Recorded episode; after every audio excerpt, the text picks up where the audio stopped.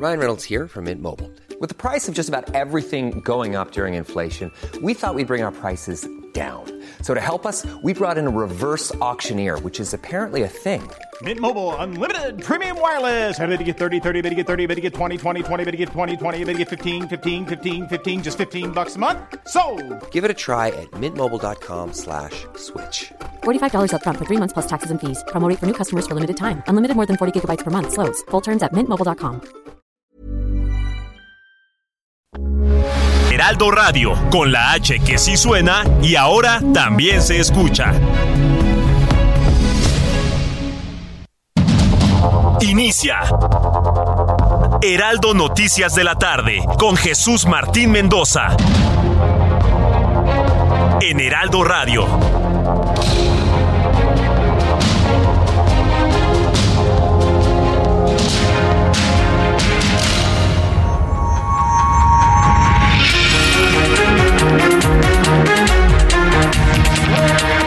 Las 6 de la tarde en punto, hora del centro de la República Mexicana. Bienvenidos, muy buenas tardes. Iniciamos el Heraldo Radio de este jueves 29 de septiembre del año 2022.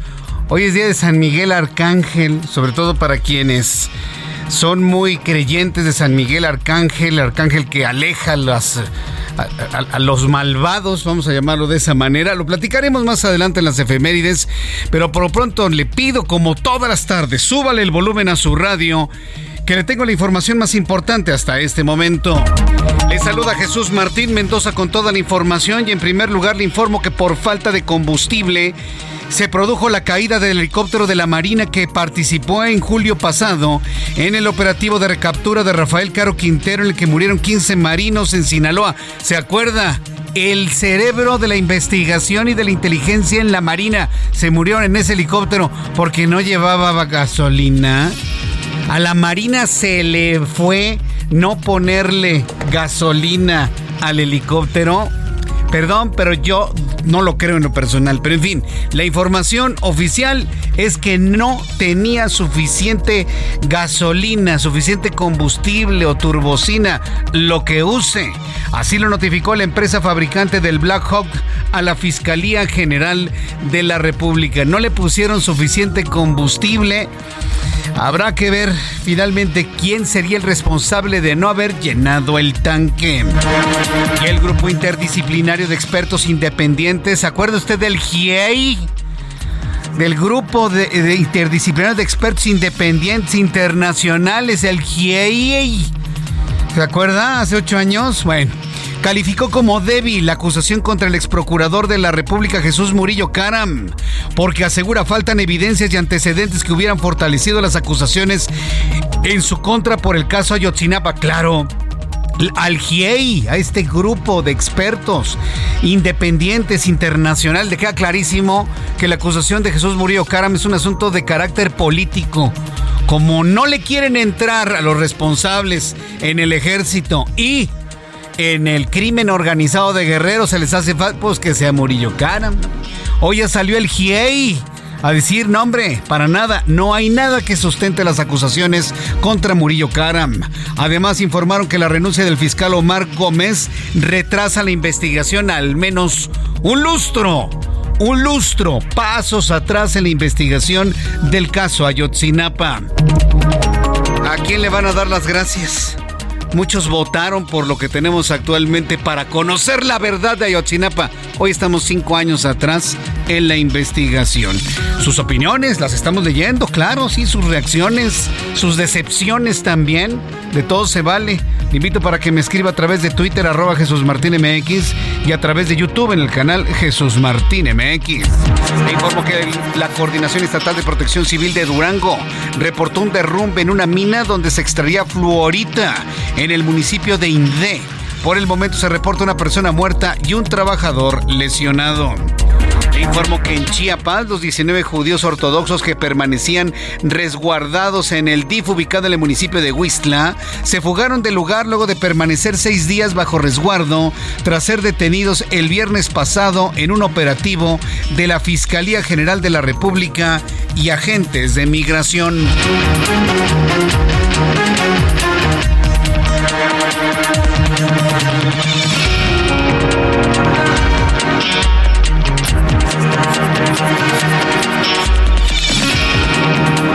Noticias en este resumen. El Banco de México elevó este jueves la tasa de interés al 9.25%. 9.25%. Eso significa un incremento de 75 puntos base en la tasa de interés. En pocas palabras, se sigue encareciendo el costo del dinero, se encarece el, crédito, claro los que tienen inversiones, pues su tasa de interés aumenta, por supuesto. Es el mayor nivel en la historia, lo que representa un undécimo incremento consecutivo y el tercero de 75 puntos base ante la inflación más alta de los últimos 22 años en nuestro país. Mire, así de fácil. Si la tasa de interés en este momento ya es del 9.25%, es porque se visualiza que la inflación supere el 9% cuando termine el año e inclusive en el arranque de 2023. Eso es lo que nos está indicando este número, ¿eh? Sí, sí, por supuesto. No cree usted que son hermanitas de la caridad para dar mucho más porcentaje a las inversiones que usted tiene. No, para nada.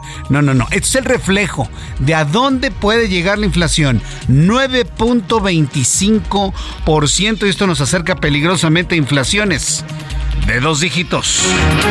Y esto, miren, los más chavos nunca lo habían visto, pero quienes ya tenemos más añitos, nos hace recordar lo que vivíamos allá en la lejana década de los ochentas. Son las 6 de la tarde con 6 minutos hora del centro de la República Mexicana. Vamos con nuestros compañeros reporteros urbanos, periodistas especializados en información de ciudad. Vamos con Gerardo Alicia, quien nos tiene más información de lo que sucede en el Valle de México. Adelante Gerardo, gusto en saludarte. Buenas tardes.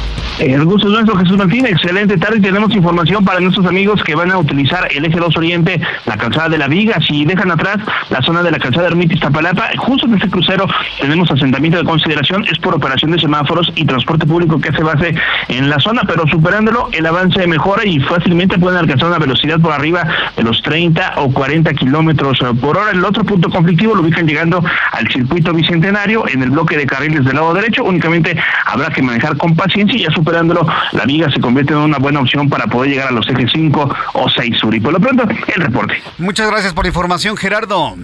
Hasta luego. Hasta luego, que te vaya muy bien. Saludo con mucho gusto a mi compañero Mario Miranda en otro punto del Valle de México. Adelante, Mario. ¿Qué tal, Jesús Martín? Buenas tardes. Pues informarte que ya casi se cumplen siete horas de bloqueo en el aeropuerto de la Ciudad de México, en la Terminal 1. Exactamente se encuentran 80 ex trabajadores de Mexicana de Aviación en la puerta 3 realizando un bloqueo y piden al presidente Andrés Manuel López Obrador que haga caso a sus, a sus demandas, a sus peticiones, Jesús Martín. Este bloqueo pues está afectando a miles de usuarios del aeropuerto que desean viajar. Entonces tenemos cerrada la avenida, lo que es Capitán Carlos León, está cerrada a partir del circuito interior.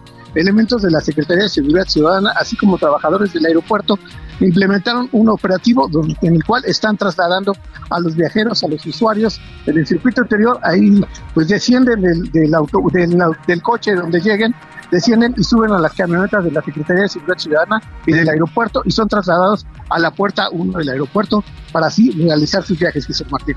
Bien, Mario Miranda, pues estaremos muy atentos de lo que sucede en este punto. Muchas gracias, Mario.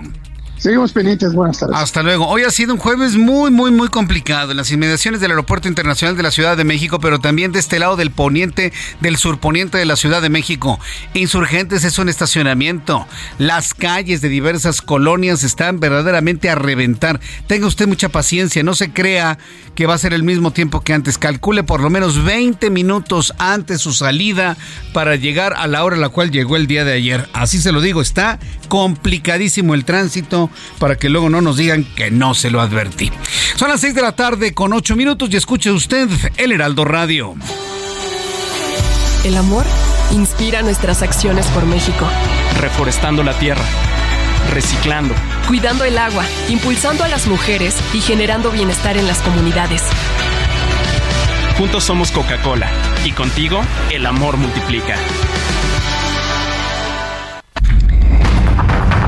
Y pues en más noticias que tenemos para usted el día de hoy, es importante siempre recordar lo que sucedía un día como hoy.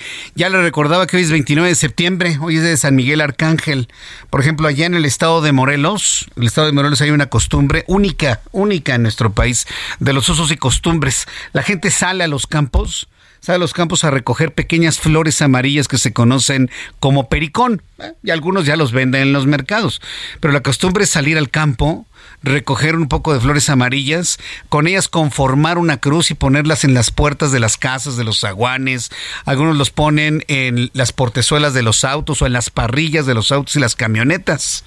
Una pequeña ofrenda que se le ofrece al arcángel Miguel para que aleje a Satanás, aleje al mal, aleje todo tipo de males para que no entren en las casas y en los hogares.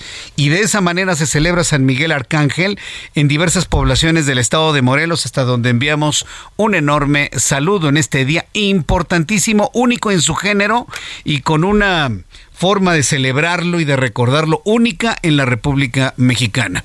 ¿Qué sucedió un día como hoy, 29 de septiembre? Abraham Arreola nos informa. Amigos, esto es un día como hoy en la historia, 29 de septiembre 1531. En el estado de Sinaloa se funda la villa de San Miguel de Culiacán, lo que hoy es Culiacán Rosales. En 1957, en el actual estado de San Luis Potosí, se funda la Villa de San Miguelito. En 1858, en Jalisco, se libra la batalla de Agualulco. ¿De qué trata esa batalla? Bueno, es la que sucedió entre el ejército liberal y el ejército conservador comandada por el general Miguel Miramón. ¿Y qué creen? Los conservadores ganaron. Se trata de uno de los triunfos más brillantes de Miramón. 1968, el mexicano Pedro Rodríguez de la Vega gana las 24 horas de Le Mans. Que miren, si actualmente ganar esa carrera es bastante agotador, en ese tiempo era todavía más, bastante que sí. Y en 1999, en México, Rosario Robles es designada jefa de gobierno del Distrito Federal. Mira las vueltas que da la vida. Amigos, esto fue un día como hoy en la historia. Muchas gracias. Bien, pues muchas gracias a Abraham Arreola por las efemérides que, que nos comparte el día de hoy. Estaba platicando con Ángel Arellano, para quienes no lo lograron escuchar, este, nuestro este amigo productor aquí en el Heraldo Noticias a esta hora de la tarde, me dice que la flor de, pelico, eh, de pericón, si se le agrega esta flor al hervir elotes, que están riquísimos, de esos elotes que nos gustan mucho, que le ponen mayonesa y queso y sal, limón, chilito y demás, que quedan como la felicidad hecha elote. Si le pongo entonces pericón, ¿salen, ¿saben mejor? Mira tú. Elote hervido a la antigüita con pericón o tequesquite. Hasta me mandó la receta. Bueno, pues si alguien sabe dónde hacen elotes con pericón, pues que nos avisen, ¿no? Para ir a una elotiza. Bueno, gracias Ángel por, el aporte. La verdad es que sí es muy interesante. Yo no sabía que se comía el pericón, debo serle sincero. Yo pensé que era una, pues una hierba del campo, ¿no? Que crece a pie de carretera. Es esa florecita que hace amarillas las carreteras, los campos, cuando usted va así puebleando por el estado de Morelos, amarillea, ¿no? El campo. Ah, pues ese es el pericón. Sí, bueno, pues eh, mucho de este se levanta para hacer estas muy emblemáticas flores que muchos mantienen todo el año ¿eh? y la renuevan hasta el siguiente 29 de septiembre. son costumbres interesantes de, de, usos y costumbres, por cierto, muy cercanos a la capital de la República. Bien, vamos a revisar las condiciones meteorológicas para las próximas horas. El Servicio Meteorológico Nacional, que depende de la Comisión Nacional del Agua, nos informa sobre las condiciones en México. Eh, si nos, en México nos está ya preocupando otro sistema ciclónico. Orlén, que es una tormenta tropical en este momento, una vaguada manzónica también que puede interactuar, un sistema frontal frío, la masa de aire frío y canal de baja presión. Esos son los sistemas que afectan a la República Mexicana. Ian bajó mucho su potencia al entrar a tierra, pero está por salir al norte de la Florida rumbo a la costa este de los Estados Unidos. Los meteorólogos estadounidenses consideran que el huracán Ian categoría 1 podría retomar su fuerza una vez que se alimente de las aguas cálidas de la costa este de los Estados Unidos. Entonces seguramente ya Ian en la costa este rumbo a Carolina del Sur, Carolina del Norte y posiblemente alcance a llegar hasta Nueva York, eh, Boston, inclusive más al norte norte podría causar severos estragos si retoma su poderío con la humedad de la costa este de los Estados Unidos. Vamos a estar muy atentos del desarrollo de Ian ya en su trayecto rumbo al norte. Mientras tanto, en esta parte del país, masa de aire frío que impulsa el frente frío número uno mantiene ambiente frío muy frío durante esta noche y primeras horas del viernes con temperaturas mínimas de 5 bajo cero y 0 grados, así como posibles heladas en zonas serranas del Estado de México, Tlaxcala, Puebla y el Estado de Hidalgo. Hay un evento de norte que se advierte en este pronóstico con rachas fuertes de hasta 90 kilómetros por hora en el Istmo y Golfo de Tehuantepec. Tenemos a la tormenta tropical Orlén, ubicada frente a las costas de Jalisco y Colima. Aporta humedad y reforzará la probabilidad de lluvias fuertes acompañadas de descargas eléctricas y rachas de hasta 50 kilómetros por hora. Mucha atención, Colima y Jalisco, porque Orlén trae mucha agua y viene el frente frío número uno viene bajando precisamente bordeando la costa del Pacífico. Y esto, en el momento que estos dos sistemas choquen, hombre, vamos a tener unos aguacerazos y seguramente algunos combinados con granizo tremendos. Esté por favor muy pendiente de lo que está ocurriendo en la costa del Pacífico mexicano debido al choque de un sistema tropical como es Orlén y el frente frío número uno ya de la temporada invernal. Estaremos muy atentos de ello. Y ya con estos elementos atmosféricos te doy a conocer pronóstico del tiempo para las siguientes horas. Amigos que nos escuchan en la ciudad de Oaxaca, siempre muy atentos y con mucho afecto a nuestros amigos en Oaxaca que nos escuchan y nos siguen. Mínima 14, máxima 24, 23 en este momento. Está precioso el cielo de la ciudad de Oaxaca. Además que es una gran, gran, gran ciudad. Un saludo a todos nuestros amigos que nos escuchan allá. En Mexicali, Baja California, mínima 25, máxima 38, 37 en este momento. Culiacán, Sinaloa, mínima 24, máxima 35, 34 en este momento. A quien le gusta el frío, a Mecameca, ¿eh? delicioso, 7 grados en este momento, la temperatura mínima 0 y la máxima para mañana 10 grados. Se nos escucha en Florida, precisamente en los Estados Unidos, ciudad de Orlando. Con aviso de tormenta tropical, continúa lloviendo de manera permanente, 18 grados en este momento, mínima 18, máxima 24. Y aquí en la capital de la República, el termómetro está en 20, la mínima estará en 11 y la máxima para el día de mañana 22 grados Celsius.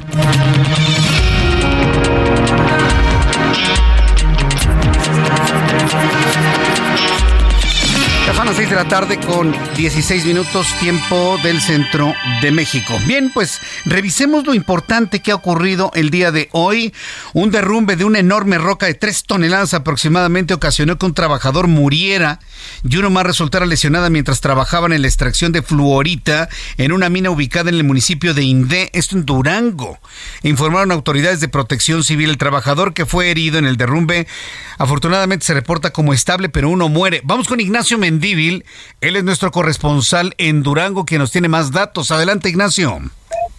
¿Qué tal? Muy buenas tardes. Pues efectivamente, así como lo comentas, desde hoy a las nueve y media de la mañana se eh, tuvo la llamada 911 directamente para que Protección eh, Civil del Estado tomara previsiones y mandara eh, personal vía aérea a este municipio que está enclavado prácticamente en lugares muy alejados donde la comunicación es escasa. Ahí se pudo eh, intervenir la mina, sacar a todas las personas. No hay eh, mineros este, adentro de la mina, no hay personas atrapadas se ha hecho la investigación. Hasta este momento la mina pues ha tenido un desempeño durante muchos años sin contratiempos de esta naturaleza. Se han manejado los protocolos. Sin embargo en estos instantes se están levantando todo lo que son los peritajes para ver si puede continuar la extracción o eh, eh, pasar algunos meses para poder determinar si es segura todavía la extracción ya que la roca que se menciona que es de más de tres toneladas pues es algo fuera de lo común ya que la extracción pues es prácticamente en terrón, pues son piedras pequeñas y en este caso se vino abajo lo que es una parte del túnel. En estos momentos, pues el gobernador del estado ha girado instrucciones para que gente de protección civil, de salud, de la Secretaría del Trabajo y Previsión Social, así como también personal del Ejército Mexicano y de la Guardia Nacional, pues estén en lugar para poder atender a los más de 200 mineros que son los que elaboran ahí y darles la información necesaria para que no se genere incertidumbre y que vaya a haber alguna situación anómala. Hasta el momento, bueno, la salud es delicada de esa persona que se encuentra todavía en atención médica en el hospital de Rodeo, pero pues hasta el momento solamente estas dos personas fueron las que sufrieron problemas por este derrumbe. Hasta el momento se espera un, eh, un dictamen hoy por la noche, 11, 12 de la noche, que se tengan ya los datos que la misma fiscalía aporte a los medios de comunicación. Correcto, Ignacio. Pues seguiremos atentos de la información que se genere allá en Durango. Muchas gracias por esta información. Que tengas muy buena tarde.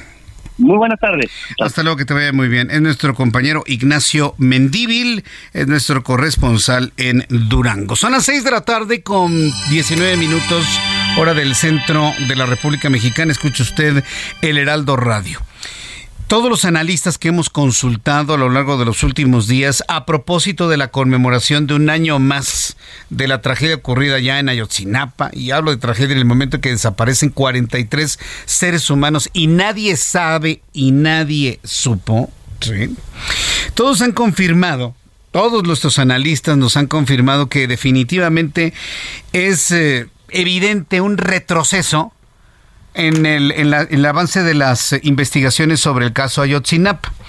¿Sabe qué entidad ha vuelto a aparecer? El GIEI. El GIEI. Sí, es el Grupo Interdisciplinario de Expertos Independientes, el GIEI, que asegura, tras la suspensión definitiva otorgada a Jesús Murillo Caram, ex procurador de la República contra la vinculación a proceso, el GIEI asegura que las acusaciones en contra de Jesús Murillo Caram son débiles. Pues claro, porque están ausentes diversas evidencias y antecedentes. El GIEI, que es una organización también internacional, agregó que tras la renuncia del fiscal Omar Gómez, la investigación del caso se retrasa al menos cinco años. Eh, Paris Salazar, reportero del Heraldo Media Group, nos tiene más información. Adelante, Paris, gusto saludarte. Buenas tardes, Jesús Martín, amigas, amigos de Heraldo de México. Esta mañana el Grupo Interdisciplinario de Expertos Independientes, el GEI, consideró que la investigación de la desaparición de los 43 normalistas de Ayotzinapa podía retrasarse de 3 a 5 años por la renuncia del ex fiscal especial Omar Gómez Trejo, porque el nuevo fiscal tendrá que documentarse de la investigación. En conferencia de prensa y presentación del tercer informe del caso de Ayotzinapa, Ángela Buitrago, integrante del GEI, señaló que la renuncia de Omar Gómez Trejo se debe a presuntos procesos irregulares en la Fiscalía General de la República. El GEI considera como lamentable la renuncia de Omar Gómez Trejo y de otros integrantes de la Unidad Especial de Investigación y Litigación para el caso de Ayotzinapa. Vamos a escuchar cómo lo dijo Ángela Buitrago. Ya lo dijimos, nos parece un hecho sumamente lamentable. Consideramos que el maestro Gómez Trejo es una persona que actuó con integridad, con independencia, con profesionalismo. Tenía la confianza de los papás y las mamás. Nosotros trabajamos con él durante este tiempo de una forma directa y no solo su renuncia, es por qué renunció y es por indebidas intromisiones en su trabajo. Y señalar también que no solo él renunció, renunciaron otras fiscales mujeres que también vieron atropellada su independencia y su actuar profesional. En este informe se reveló que una parte de los 43 normalistas de Ayotzinapa podría estar haber estado vivo hasta el 4 de octubre, de acuerdo con documentos oficiales de la Secretaría de la Defensa Nacional. Carlos Beristain, integrante del, GIEI, señaló que se cuenta con intercepciones telefónicas realizadas por el ejército y exponen conversaciones sobre el destino de los normalistas. Escuchemos a Carlos Beristain. Esos archivos que encontramos en Sedena muestran que el día 26 de septiembre y el 4 de octubre había interceptaciones telefónicas que hablaban sobre los jóvenes, que hablaban de dónde había que mandar a los jóvenes, y algunos de ellas son del día 4 de octubre, es decir, varios días después de los hechos. Esas, esas comunicaciones mostrarían que una parte de esos jóvenes estarían vivos en esos días. Eso es parte de lo que hay que comprobar y eso es parte de lo que el acceso completo a la información disponible en esos archivos podía proporcionar. El GIEI aseguró que tiene documentos oficiales que revelan los nexos entre integrantes de Guerreros Unidos con parte del ejército y distintas policías del estado de Guerrero, vinculados con la desaparición de los 43 normalistas. Jesús Martín, esta es la información que le tengo. Muchas gracias, Paris. Muchas gracias a Paris Salazar por la información. Muy buenas tardes, Paris, que te vaya muy bien. Buenas tardes. Hasta luego, muy buenas tardes. Esto, el GIEI, y, y es que no podemos de ninguna manera olvidar que en esa investigación de Ayotzinapa, participaron investigadores internacionales. Y el que no lo mencione, las personas que hoy, algunos mexicanos, no todos, no yo entre ellos, ¿eh? confiaron la administración de este país, no lo dicen. No lo reconocen, no lo dicen. No fue una investigación nada más de Murillo. No, no, no, no, no. Fue una investigación interdisciplinaria a nivel internacional. Pero pues cuando se piensa cuando se piensa que hasta los países del exterior le ayudaron a Peña, le ayudaron a Murillo Karam, pues entonces ya en ese momento, pues total, totalmente inverosímil ese tipo de cosas. Después de los anuncios, le voy a informar lo que hoy declaró Alejandro Encinas, un hombre que poco a poco se va quedando solo en esta investigación, con una investigación que no tiene nada de sustento. Tiene más sustento la verdad histórica. Digo, yo no le estoy apoyando a una u otra. Le estoy diciendo las cosas como las estamos viendo de manera objetiva. Tenía más investigación, más sustento y más claridad la verdad histórica que lo que ahora se presenta. Después de los anuncios le presento las declaraciones de Alejandro Encina, subsecretario de los Derechos Humanos, para que usted me comente y reaccione. Regreso. Escucha las noticias de la tarde con Jesús Martín Mendoza. Regresamos. Heraldo Radio, con la H que sí suena y ahora también se escucha.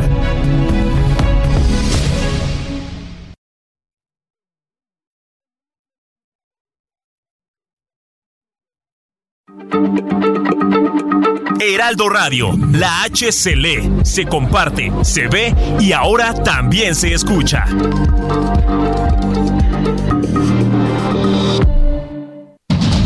Continúa Heraldo Noticias de la tarde con Jesús Martín Mendoza.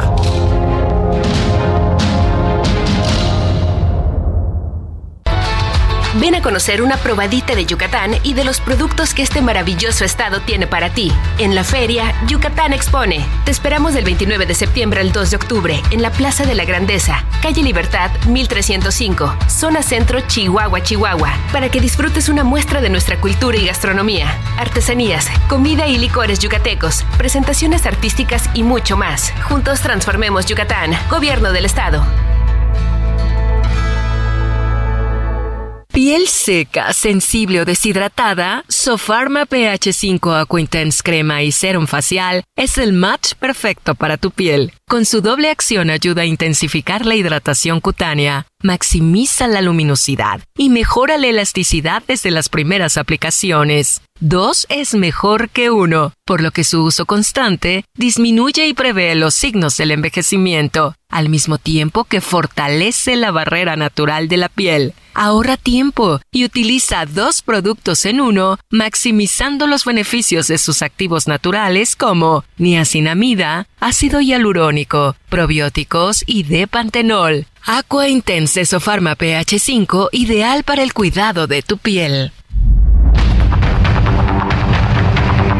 Ya son las 6 de la tarde con 31 minutos, hora del centro de la República Mexicana.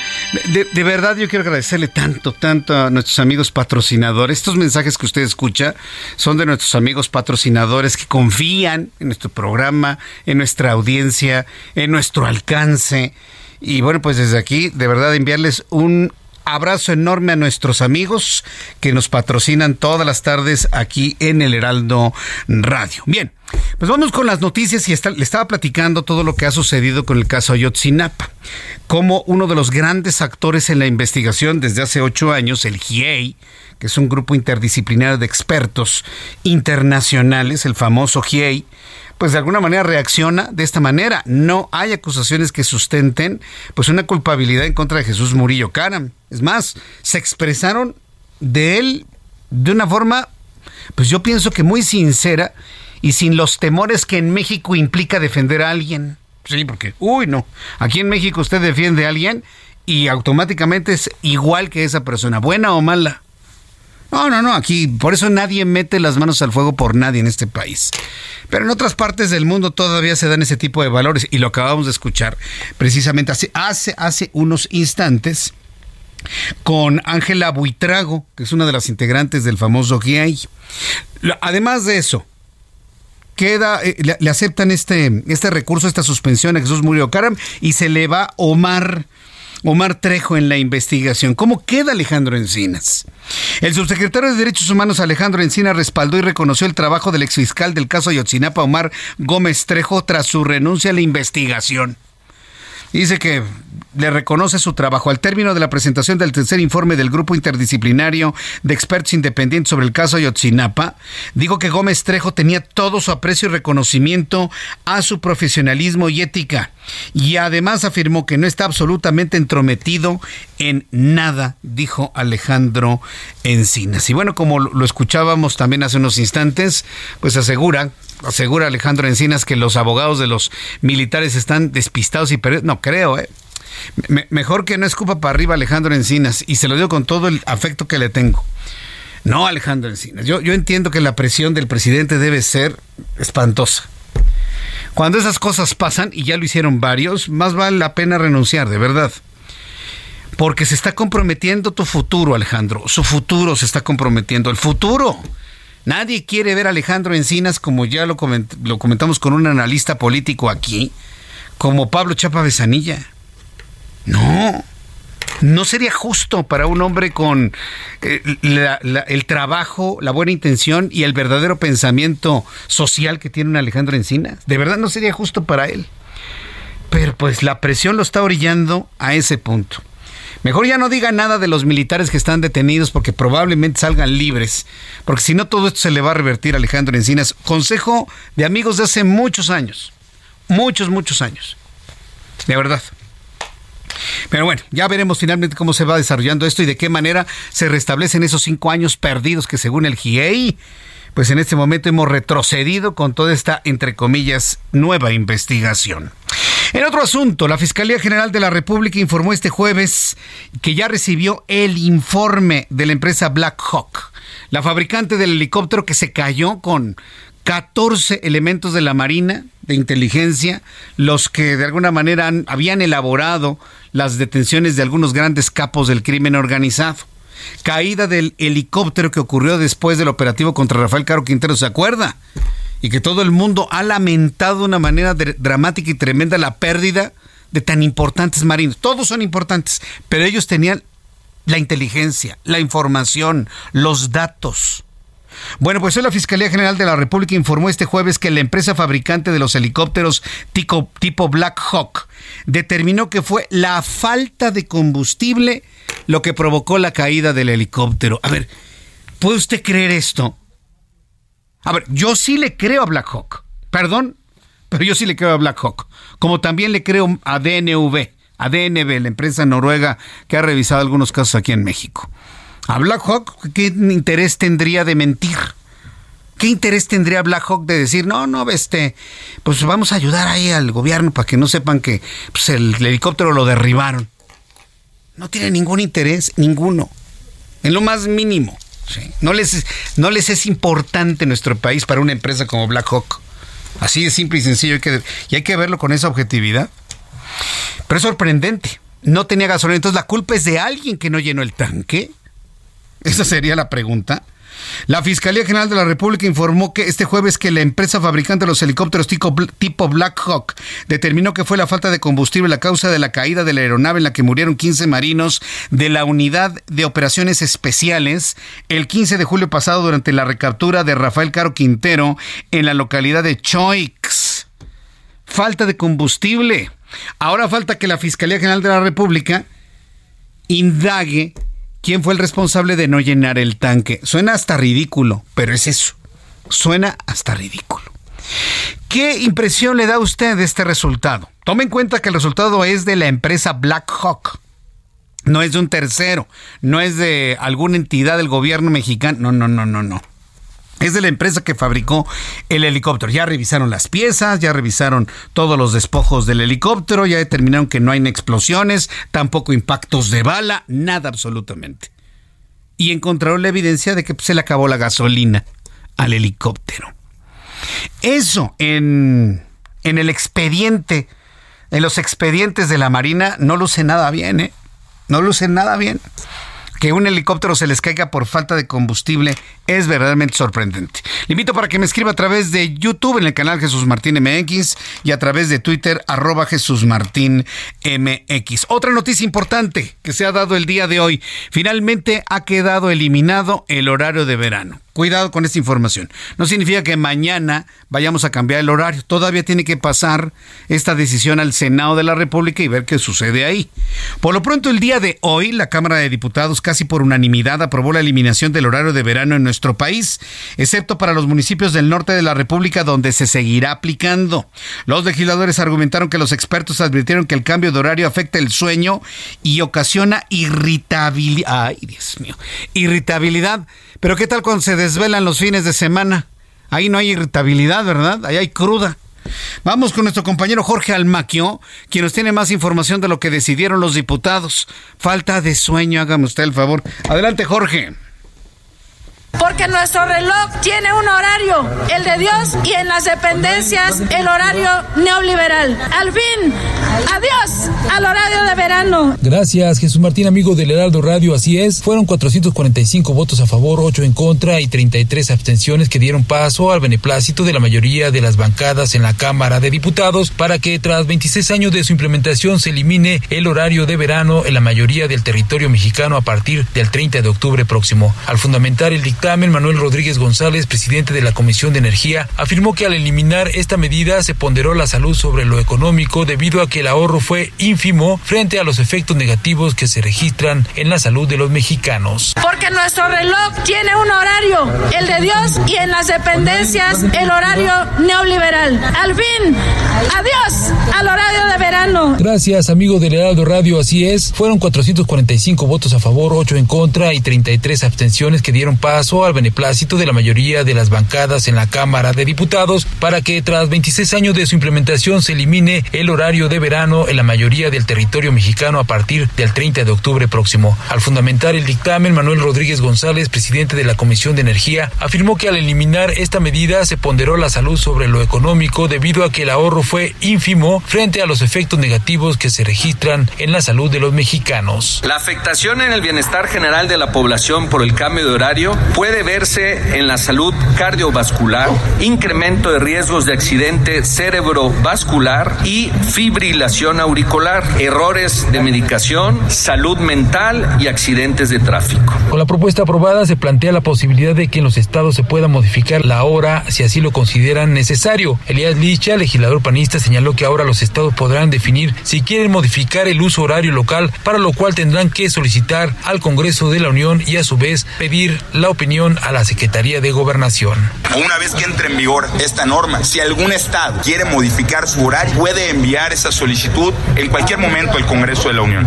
Pero además le pusimos una porción normativa que nos obliga como Congreso de la Unión cuando se trate de cualquier estado fronterizo o colindante con otro horario, para que no pueda existir la congeladora que pare las realidades de lo local, nos obligamos a que cuando es ese supuesto, el Congreso de la Unión tiene que resolver en tres meses. Señaló también que habrá lugares como Baja California que van a cambiar la hora dos veces al año porque así les conviene y estados en los que algunos de sus municipios van a tener horarios distintos. La diputada de Morena Raquel Bonilla señaló que el argumento de menor gasto de luz para los usuarios ya no corresponde con la actualidad ya que solo cuentan con un ahorro de 6 pesos con 50 centavos por recibo bimestral. Amigo del Heraldo Radio, el reporte que les tengo. Muchas gracias a nuestro compañero Jorge Almaquio con esta información. A ver, eh, con el asunto del horario de verano, vamos a ser muy, muy sinceros. Mira, hasta la oposición votó en contra del horario de verano. Es que no se ahorraba y nos provocaba mucho sueño. Hoy platiqué con Ramsés Peck, que es especialista en asuntos energéticos, y me dio una comparación muy importante. En Estados Unidos también se aplica el horario de verano. ¿Sabe por qué? Porque allá se piensa en función del ahorro. Y alguien me va a decir aquí, yo no ahorré nada en mi recibo, eh, en mi recibo de, luz. Jamás se dijo que usted iba a ahorrar en su recibo de luz. Se dijo que iba, se iba a ahorrar en energéticos utilizados para producirle su energía eléctrica. ¿Sí? Y, yo estoy obligado a decirle la verdad de las cosas. Así ocurrió y así se informó, porque tengo la noticia de decirle, lo que no sucede con la mayoría, que hace 27 años yo ya estaba sentado en esta silla dándole noticias. Y yo ya estaba sentado aquí dando noticias en las tardes cuando se implementó el horario de verano. Y recuerdo claramente todas las entrevistas que se hicieron y los análisis. Frances Peck me decía que mientras en Estados Unidos la implementación de un horario de verano está en función de un ahorro en el uso de combustibles, en México se analiza en función de tener una hora más de sueño. La diferencia en cómo piensa un país del primer mundo y la diferencia en cómo piensa un país subdesarrollado como lo es México. ¿Se da cuenta? ¿Se da cuenta? Ahora, ¿cómo nos vamos a dar cuenta que esto ha sido una mala decisión? Usted su recibo lo va a ver igualito, idéntico. No le va a subir ni le va a bajar la luz. ¿Sabe qué es lo que va a pasar? Se va a empezar a santiguar el presidente de la República cuando en Hacienda le digan, presidente, ¿qué cree? Que estamos gastando 30% más de gas para proveer electricidad. ¿Por qué? Pues porque hay más consumo, porque se hace de noche más temprano. No sucede lo mismo en las mañanas, la gente en las mañanas se arregla, sale a trabajar y su casa queda a oscuras, pero en las tardes se utiliza más energía eléctrica. Cuando el gobierno de López Obrador en lo que le falta de tiempo, eso me lo explicó Ramsés Peck, se den cuenta que cometieron un error, van a empezar a tener que pagar más dinero de nuestros impuestos y del erario para comprar gas a los Estados Unidos. Vamos a depender más de Estados Unidos en la compra de gas, porque muchas termoeléctricas funcionan con gas natural en la conversión que también paulatinamente a lo largo de los últimos años le fui platicando. Entonces su recibo va a estar igualito, ¿sí? Se le va a hacer de noche más temprano como siempre sucede.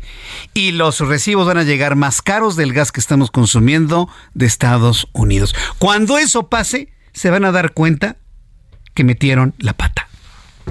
Así. No lo vamos a demostrar ni mañana, ni pasado mañana, ni en el Senado de la República. No. Se va a demostrar al tiempo cuando empiece a llegar más consumo de energía eléctrica en los tiempos donde se ahorraba. Consumo de energéticos. Y por lo tanto del pago que se hace por ese, ese gas que se utiliza para producir electricidad. Ya lo veremos. Yo tengo la obligación de decirle lo que se ha analizado. ¿eh? Y esa es la verdad. Quien quiera creerla bien, quien no la quiera creer, es su problema. Pero esa es la verdad. Este país va a gastar más dinero por gas adquirido a los Estados Unidos por tener más consumo durante las tardes. ¿Y eso qué significa? Depender más de quién? Pues de Estados Unidos. Vamos completamente hacia atrás. Son las 6 con 45, las 6 de la tarde con 5 minutos, hora del centro de la República Mexicana. Tengo comunicación en estos momentos con Bárbara Zucker, jefa de información del Heraldo de México en el estado de Chiapas. Un enorme gusto estar en comunicación con nuestros colegas y compañeros del Heraldo de México en Chiapas. Y es que migrantes judíos se amotinaron en Huistla. Bárbara Zucker, por favor, infórmanos qué fue lo que ocurrió, qué fue lo que ocurrió el día de hoy ahí, por favor.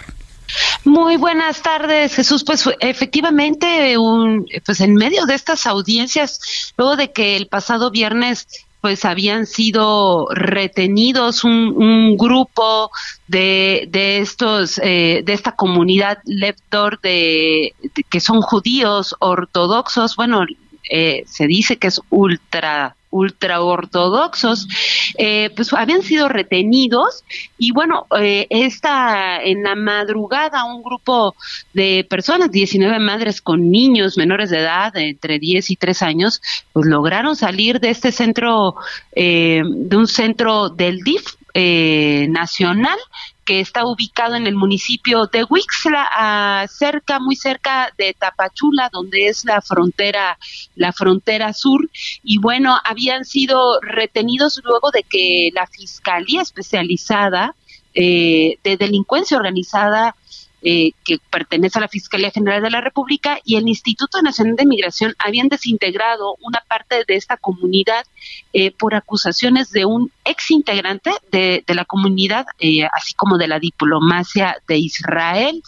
Entonces estos menores habían ayer sido, habían generado un motín dentro de estas instalaciones del DIF, donde pues se radicalizaron y protestaron y ocasionaron destrozos para finalmente poder eh, escapar. Y bueno las autoridades las autoridades de migración pues no pudieron contenerlos. Y bueno eh, esta organización o esta comunidad lector pues ya eh, ha acusado ha denunciado que han sido perseguidos desde el 2003 desde, desde Canadá, que empezaron en, en, Canadá, se asentaron en Canadá, luego se fueron a Guatemala y finalmente llegaron acá a México y la semana pasada, pues eh, de manera extraoficial, porque todavía no hay nada de la parte oficial, habían ya retenido a uno de los líderes, a dos de los líderes, y bueno, hasta este momento es lo que, la información que tenemos, eh, compañeros, acá en Chiapas. Bueno. No nos resta más que estar al pendiente de todo lo que sucede. En este momento, ¿cómo están las cosas? ¿Cómo las reportas en este instante? Pues en ese momento eh, lo, que se sabe es que están, eh, habían, pues habían escapado estas familias, esto, este grupo de madres y, jóvenes y no tan jóvenes, son ya menores de edad, pero eh, grandes que pues, se, han visto en los videos en redes sociales donde han denunciado que que no les daban de comer, que, querían regresar, que los dejaran libres, que ellos no hicieron nada. Y bueno, finalmente pues se, se, se escaparon y hasta el momento es todo lo que se sabe. Bien, pues eh, vamos a estar atentos, Bárbara Zucker. Gracias por la información y cualquier reacción volveremos a entrar en comunicación contigo. Muchas gracias. Muy buenas tardes. Hasta luego. Hasta luego. Son 19 judíos ortodoxos que permanecen ahí en este resguardo en el Centro para Adolescentes en Movilidad Humana del, del DIF, esto en Huistla. Se fugaron del lugar luego de permanecer seis días bajo resguardo tras ser detenidos en un operativo de la Fiscalía General de la República y agentes de migración el pasado viernes en la zona alta de Tapachula. Le voy a decir cuál es, qué es lo que me sorprende. La comunidad judía, inclusive la, la ortodoxia judía, se ayudan mucho, se apoyan. Y cuando hay algunos integrantes que están en una situación de desventaja, inmediatamente actúan. Aquí la pregunta es, ¿qué ha pasado con este grupo de judíos? Llevaremos precisamente el seguimiento de esto en los siguientes días. En otra información, cuando faltan 10 minutos para que sean las 7, me da un enorme gusto saludar a la doctora Lorian Jiménez Fibi. Usted la conoce y es jefa del Laboratorio de Genética Molecular de la UNAM. Es autora de los libros Un daño irreparable, La criminal gestión de la pandemia en México y Las vidas que no, no contaron. Doctora Jiménez Fibi, qué gusto saludarla. ¿Cómo está? Bienvenida al Heraldo. ¿Qué tal, Jesús Martín? Muchas gracias por la invitación. Gracias por estar con nosotros. Bueno, desde su punto de vista, ¿va de salida la pandemia? Efectivamente, son tan pocos casos como los que está reportando la Secretaría de Salud. De repente como que repuntan un poco, de repente vuelven a bajar muchísimo. Eh, ¿Cuáles son los datos con los que usted cuenta y cuál es su opinión sobre el punto en el que estamos en la pandemia? Sí, bueno, la pandemia no ha terminado, eso es indudable. Lo que está sucediendo ahorita es sí hemos permanecido en un punto de bajos contagios, es verdad, eh, con sus altibajos, ¿no?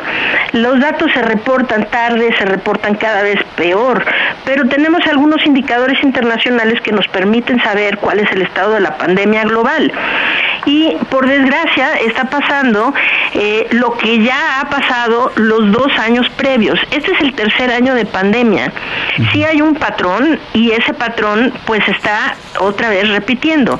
En México hemos tenido cada año una ola de verano y después una ola de invierno que ha sido siempre la de ese mismo año, mayor la de invierno que la de verano, ¿no?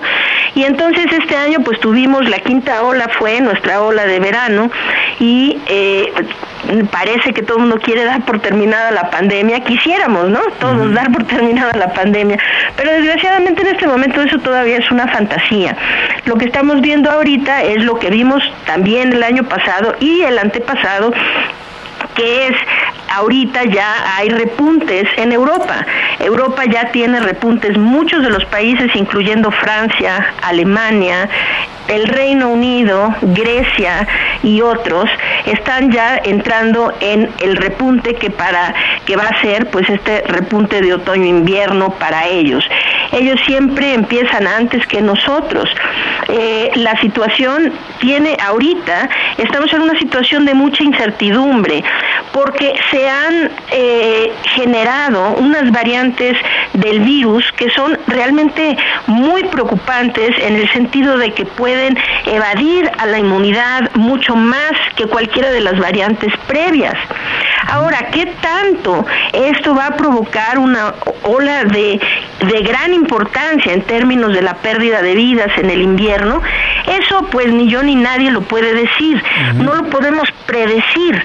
Es decir, eh, ojalá que incluso con estas nuevas variantes de gran preocupación, la pérdida de vidas sea prácticamente negligente, pero no podemos asegurarlo, de ahí que necesitamos ir por el principio de máxima precaución, sabiendo que va a venir una nueva ola y tratando de evitar lo más posible los contagios para disminuir las muertes en dado caso de que estas se vayan a presentar. Yo estoy totalmente de acuerdo con usted, doctora, porque bueno, ya hemos empezado a conocer un poco de lo que sucede en estos tres años de pandemia. Nos estamos acercando en el tiempo en el que estos fenómenos aumentan, aumenta la cantidad de contagios, pero Joe Biden dijo que ya no hay... Bueno, aquí en México nunca ha habido pandemia, ¿no? Para, para Hugo López Gatel y compañía, aquí nunca ha habido. Pero en Estados Unidos ya un presidente, Joe Biden, ha dicho que no hay pandemia. Ya Canadá acaba de quitar todas las restricciones para viajar a Canadá. Lo mismo está sucediendo en Europa y en otras partes del mundo.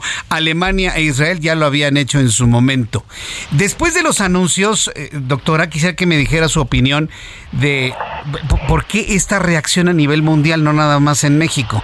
Le voy a agradecer que me, lo conteste después de los anuncios, doctora. ¿Sí? Con mucho gusto. Bueno, voy a los anuncios y regreso enseguida con más noticias aquí en el Heraldo Radio. Le invito para que me escriba a través de mi cuenta de Twitter, arroba Jesús Martín MX, y a través de YouTube en el canal Jesús Martín MX.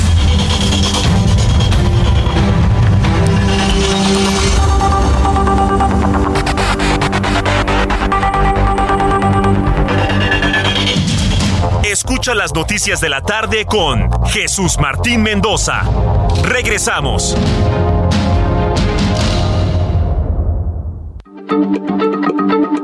Heraldo Radio, la H se lee, se comparte, se ve y ahora también se escucha.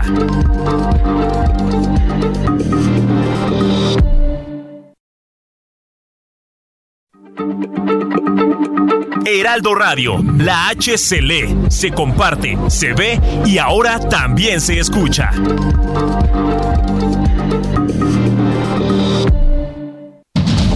Continúa Heraldo Noticias de la tarde con Jesús Martín Mendoza.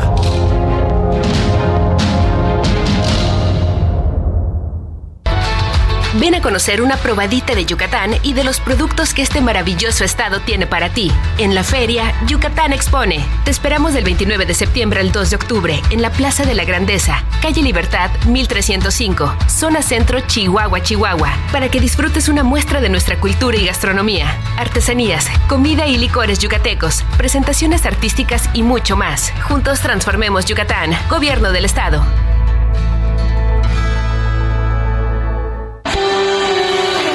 El amor inspira nuestras acciones por México. Reforestando la tierra, reciclando, cuidando el agua, impulsando a las mujeres y generando bienestar en las comunidades. Juntos somos Coca-Cola y contigo el amor multiplica.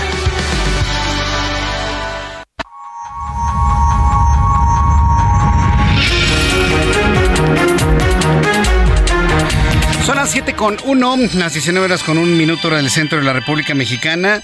Bienvenidos a nuestros amigos que nos acaban de sintonizar en otras eh, eh, ubicaciones en la República Mexicana. Tengo contacto con la doctora Lorian Jiménez Fibi, jefa del Departamento de Genética Molecular de la UNAM. Y bueno, pues nos decía, doctora, que es una fantasía pensar que está cerca eh, el final de la pandemia. Sin embargo, algunos líderes mundiales la han dado por terminada y las políticas en el mundo son de ya no pedir Pues vaya, nada, ni certificado de vacunación, ni comprobación de, no enfermedad, ni ningún tipo de, de cuarentena, nada absolutamente. ¿Por qué se da este fenómeno, doctora? Bueno, se da este fenómeno como se ha dado tanta, tanta irresponsabilidad y negligencia durante la pandemia, porque quienes están tomando las decisiones son políticos y están basando estas decisiones en eh, conveniencias político-electorales más que realmente en eh, eh, asuntos de salud. Pero necesitamos voltear cuando decimos casi todo el mundo, es que ahora, como al principio de la pandemia, debimos haber siempre volteado a ver a los países del sur y del sureste asiático, en donde realmente han tenido un desempeño ejemplar en términos del manejo de la pandemia. Y allá, si bien, claro, hay algunas, algunas acciones que se han relajado, como por ejemplo eh, las, las, em, las cuarentenas de viajeros que vienen del extranjero, una serie de cosas. Ahora muchos países, eh, incluyendo Singapur, Hong Kong, Japón, eh, Corea del Sur y etcétera, han de relajar un poco todas estas medidas. Pero en esos países no se está hablando de dejar de utilizar el cubrebocas, por el contrario, se sabe que hay medidas que son muy extremas, como estas y los confinamientos, que eh, se puede prescindir de ellas siempre y cuando la población siga teniendo un mínimo de responsabilidad para evitar la transmisión del virus. Y en esos países, bueno, pues si vemos las comparaciones en términos del exceso de mortalidad, ¿no? Este, pues nada que ver. Es decir, los países europeos y eh, Norteamérica, desde luego, eh, excluyendo posiblemente Canadá, pero Estados Unidos, México, todo Centro y Sudamérica y Europa ha tenido el peor desempeño de todas las regiones del mundo en términos de la pandemia. Entonces, pues seguir los ejemplos de un país, vamos a decir, como Italia, que tiene el eh, uno de los excesos de mortalidad más altos en el mundo, pues no sería exactamente inteligente, ¿no? Hay que seguir los ejemplos de países como Japón, por ejemplo, que durante toda la pandemia no ha registrado exceso de mortalidad, ¿no? Y que tiene una población del tamaño, del mismo tamaño que la nuestra, e incluso mucho más densa, con una población, con una densidad de población mucho más alta, ¿no? Entonces, pues sí, es decir, eh, aquí, por ejemplo, el presidente Biden pues tiene encima eh, elecciones y entonces se le da, como a muchos políticos, decir una, sarta, una serie de burradas que finalmente ponen en riesgo a la población. Porque lo que ahorita deberíamos estar haciendo es cuidándonos y previendo lo que va a venir en la ola de invierno para procurar que esta ola finalmente podamos tener, después de tres años de pandemia, una Navidad en donde sí festejemos sin tener seres queridos en el hospital o en los velorios, ¿verdad? Entonces es ahorita cuando debemos debemos eh, este estarnos cuidando para eso. Eh, tomando en cuenta esto, ¿cuál es el futuro a corto plazo, mediano plazo? Si tomamos en cuenta que hay nuevas cepas de SARS-CoV-2, ya hemos dado cuenta de dos al menos nuevas. Eh, se ha relajado mucho el tema de la vacunación, inclusive algunas vacunas se han perdido, se han echado a perder. Es decir, es un escenario en donde se está relajando mucho todo ese esfuerzo que se hizo a lo largo de los años. Ante las próximas semanas de un incremento del, de casos de COVID-19 y las nuevas cepas. ¿Cómo lo visualiza usted, doctora? Bueno, pues creo que si se actuara de forma inteligente, tal vez sí podríamos estar viendo el fin de la pandemia, tal vez a principios o mediados del año próximo. Mm. Esto sería factible si es que no tenemos una ola este invierno que sea realmente muy grave. Pero para eso tenemos que seguir vacunando a la población. Aquí apenas se acaban de echar a perder más de 5 millones de vacunas que representan más de 600 millones de pesos tirados a la basura, mientras que el gobierno ha negado la vacunación este, a muchos segmentos de la población. Es decir, el, el último reporte que se tuvo en The Lancet de exceso de mortalidad sitúa a México en la posición número uno a nivel mundial de exceso de mortalidad. en donde están estimando que nuestro país se perdió. El 8% de la población de adultos de 65 años y más por la pandemia. Esto nos hace el peor país en este rubro. Entonces, ¿qué pasa? Los adultos mayores necesitan sus cuartas dosis. ¿Dónde está la campaña para poner esas cuartas dosis, esos refuerzos a todos los adultos mayores antes de que llegue la ola de invierno? Y, pero pues no se hace ese esfuerzo mientras se caducan en bodegas 5 millones de vacunas. Es realmente imperdonable. Lo que necesitamos es concientizar a la población de que necesitamos seguir tomando medidas como el uso del cubrebocas en espacios públicos cerrados y desde luego eh, actualizar la vacunación y seguir activamente vacunando. Jesús Martín, un dato muy triste es el siguiente. De todo el continente americano, los únicos países que tienen una cobertura menor que México son Bolivia, Paraguay, Guatemala y Jamaica. Solamente esos países tienen menos vacunación que México. Es decir, todo el continente americano tiene una cobertura más amplia de vacunación que nosotros. Y aquí nos hemos dado el lujo, o las autoridades de salud se han dado el lujo de tirar por a la basura más de 5 millones de dosis. Creo que es imperdonable. Sí, es, es. Yo retomo y reitero esto. Es imperdonable que se haga algo así. Pues eh, quiero agradecerle mucho, doctora Lori Ann Jiménez Fibi, el que me haya tomado la comunicación. Vienen los meses donde hay un repunte. La recomendación seguir utilizando cubrebocas, a distancia, estornudo de etiqueta, lavado de manos, de ser necesario no acudir a lugares concurridos. Seguimos con el mismo protocolo, ¿verdad, doctora? Hay que seguir con esos protocolos y tener las vacunas actualizadas. Cuidado, toda la población de 5 años en adelante necesita tres dosis de vacunas, salvo las personas de 50 años y más que requieren cuatro dosis de vacunas. 50 años o más, cuatro dosis, y hay que exigir que estas dosis, dosis se administren a nuestra población para poder tener una población suficientemente protegida para afrontar la ola que va a venir tal vez aquí, la empecemos a ver a finales de noviembre o principios de diciembre. Bien, pues eh, muchas gracias, doctora, que le vaya muy bien. Gracias por estar con nosotros el día de hoy aquí en el Heraldo Radio. Un abrazo, doctora. Un abrazo igualmente, un que placer. Le muy bien, hasta luego. La doctora Lori Ann Jiménez Fibi, que conste que, fíjense, y, y, es lo que a mí me llama la atención, antes de ir al resumen de noticias, esta reflexión, es la única voz que dicen, señores, se están equivocando, señores, no bajemos la guardia, sigamos utilizando cubrebocas, la pandemia no ha terminado, viene la época en la que se incrementan los casos. Es una voz en el desierto, la doctora Jiménez Fibi. Todo el mundo está con que ya acabó la pandemia, ya no use nada. Bueno, los personajes que usted ya conoce cercanos al presidente aquí en México ya sabe quiénes son, ni, quien les haga caso. No, yo estoy hablando de los líderes mundiales que sorprendentemente también se han arrancado el cubrebocas y ya no están pidiendo ningún tipo de certificación de ninguna índole. ¿Qué va a pasar en diciembre? Sobre todo en enero. Esa es la pregunta. Y la doctora Jiménez Vive es la primera y posiblemente la única que ha advertido ese riesgo hacia el futuro. Son las 7 con 10. Le presento un resumen con las noticias más importantes.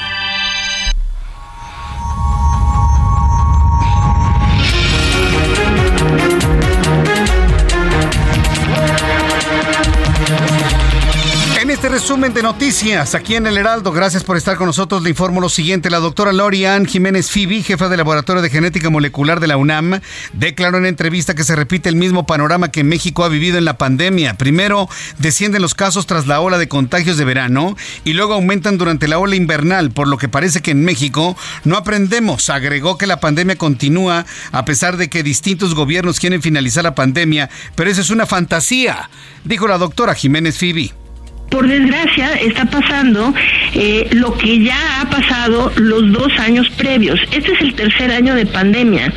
Sí hay un patrón y ese patrón pues está otra vez repitiendo. En México hemos tenido cada año una ola de verano y después una ola de invierno que ha sido siempre la de ese mismo año, mayor la de invierno que la de verano, ¿no?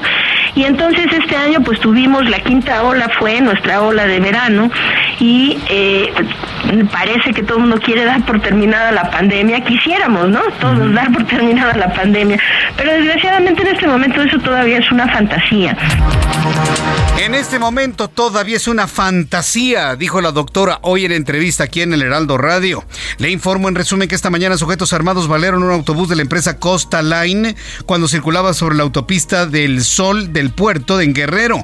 De acuerdo con un reporte policiaco, los agresores habrían disparado desde arriba de un puente contra el autobús con número económico 2069 cerca del puente del poblado Dos Arroyos en la zona rural de Acapulco. Por este incidente no se registraron heridos ni muertos, solamente daños en el camión pero ¿quién quiere ir a Acapulco así, eh? ¿Sabe cómo ha bajado el turismo en Acapulco? Totalmente. Ya los turistas nos vamos a otros lados. Completamente distintos. Acapulco ha quedado en el olvido. Ya ni siquiera aparece en la lista de los destinos turísticos más visitados y más recomendados. La ambición de los grupos de delincuentes guerrerenses es de tal magnitud que ya mataron a Acapulco. Nadie va y nadie iremos no vaya haciendo que en el autobús en el que vaya lo vayan a balear.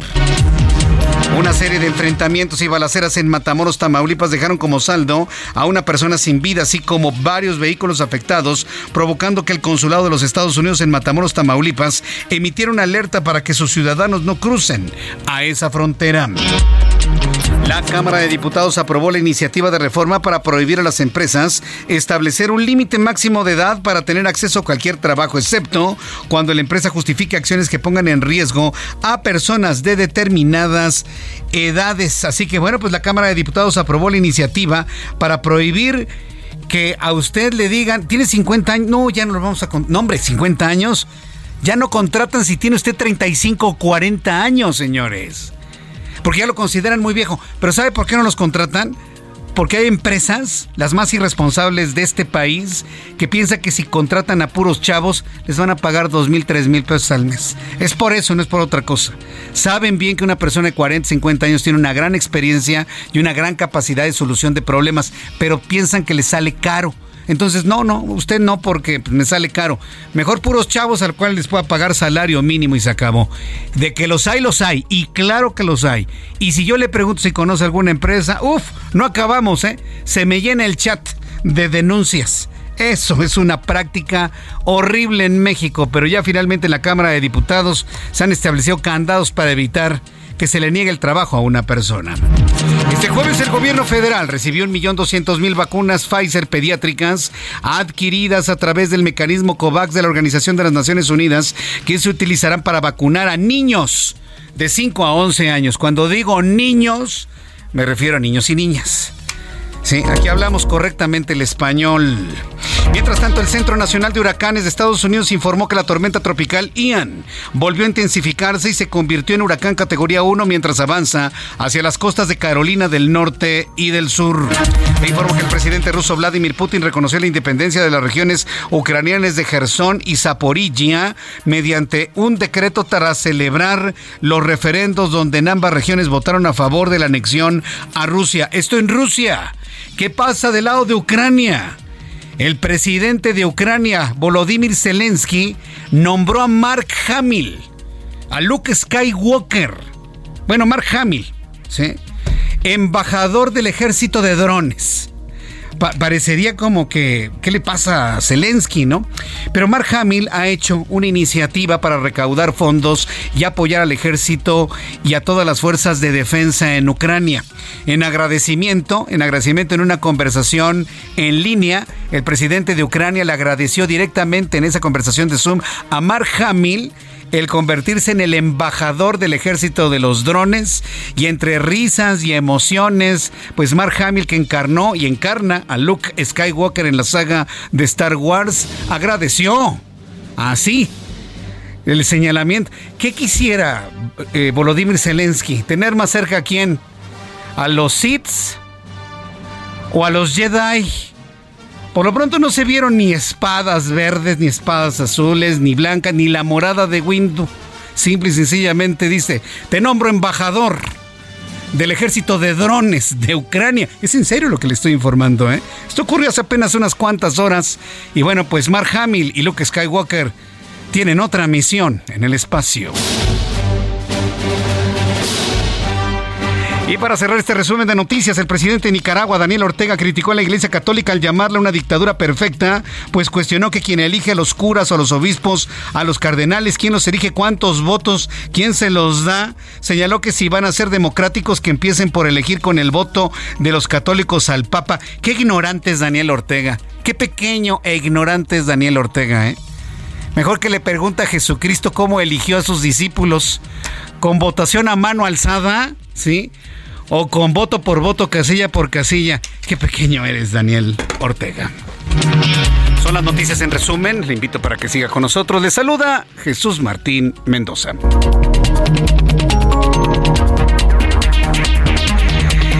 Ya son las 7 con 17 hora del centro de la República Mexicana.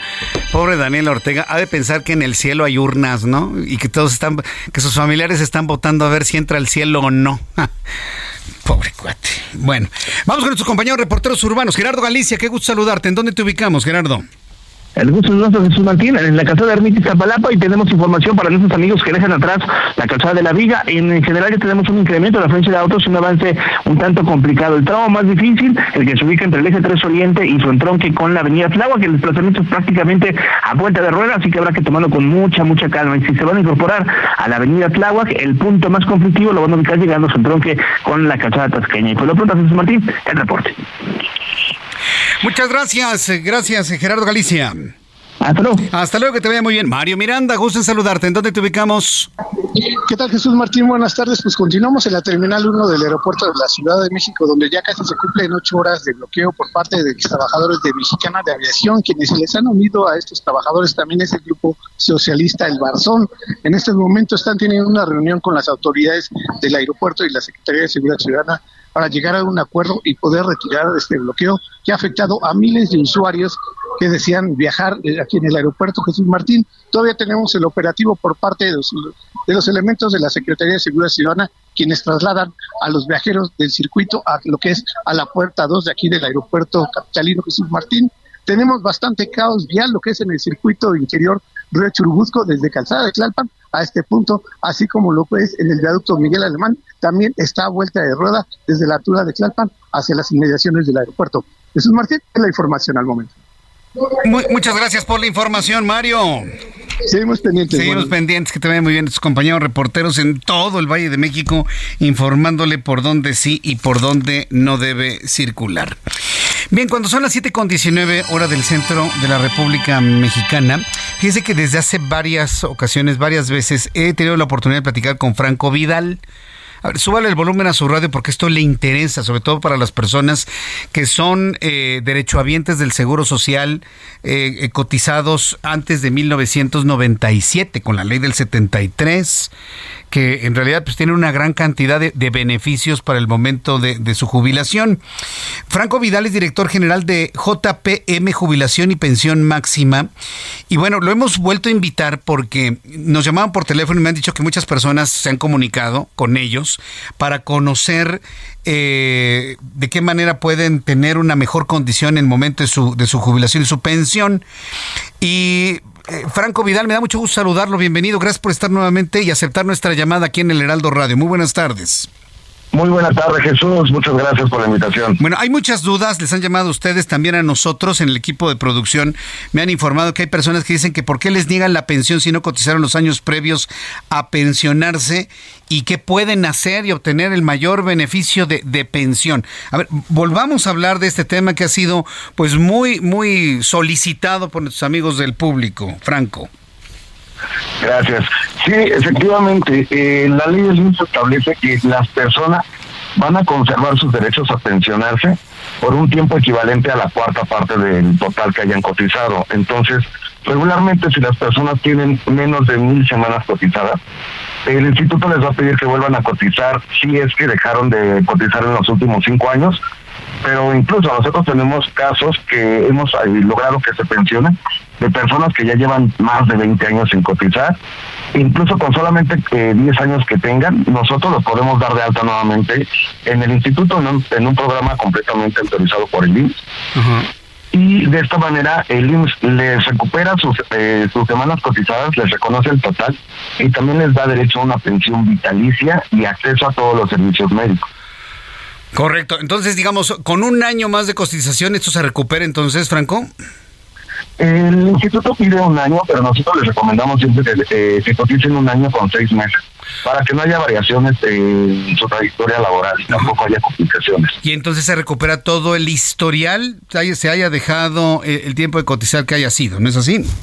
Es correcto, sí. Eh, se cotizan, bueno, nosotros hacemos la recuperación de las semanas cotizadas de todas, aunque eh, aún eh, de aquellas personas que no tengan comprobantes. Eso es muy importante, porque muchas personas que dejaron de cotizar hace 10 o 20 años por alguna situación ya no tienen comprobantes de esos periodos cotizados y durante el tiempo que van a estar cotizando con nosotros, bueno, en el, en el instituto que los vamos a dar de alta, nosotros también controlamos todo el proceso para actualizar todos sus documentos y lograr que les reconozcan el 100% de las semanas que hayan cotizado, independientemente de que tengan o no tengan comprobantes de esos empleos.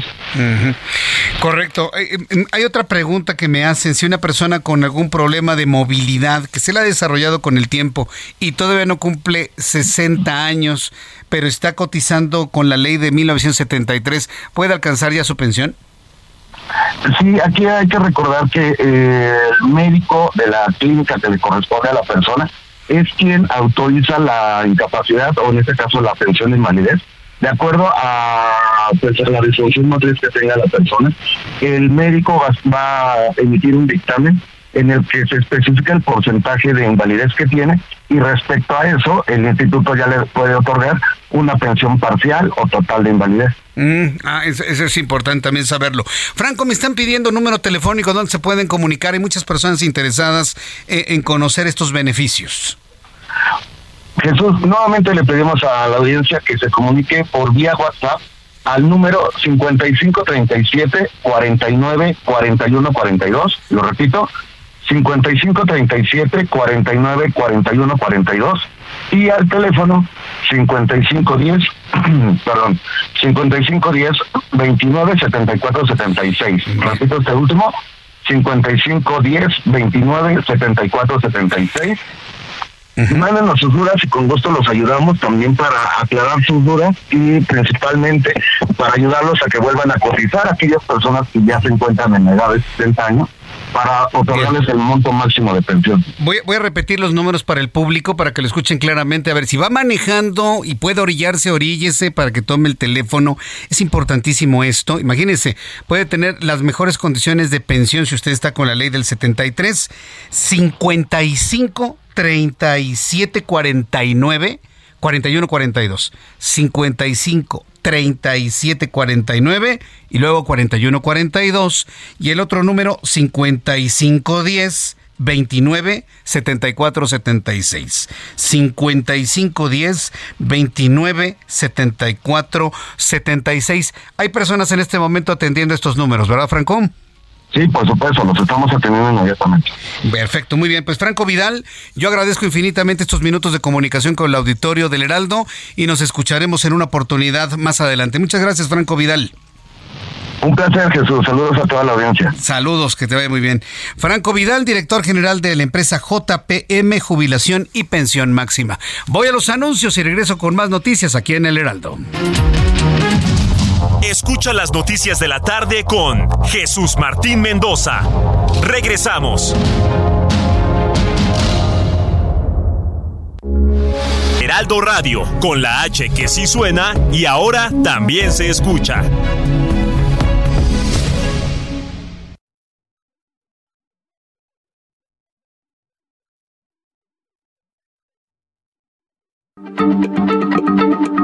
Heraldo Radio, la H se lee, se comparte, se ve y ahora también se escucha.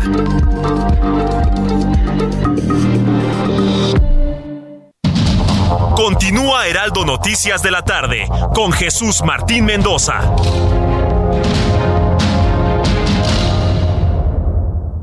Conoce la historia de nuestro planeta en el nuevo Museo del Meteorito, el origen de la nueva vida, ubicado en Progreso. Haz un recorrido por más de 14 millones de años de historia en sus ocho salas temáticas interactivas. Te esperamos sobre el Malecón de Progreso, de martes a domingo, de 11 de la mañana a 6.30 de la tarde. Juntos transformemos Yucatán. Gobierno del Estado.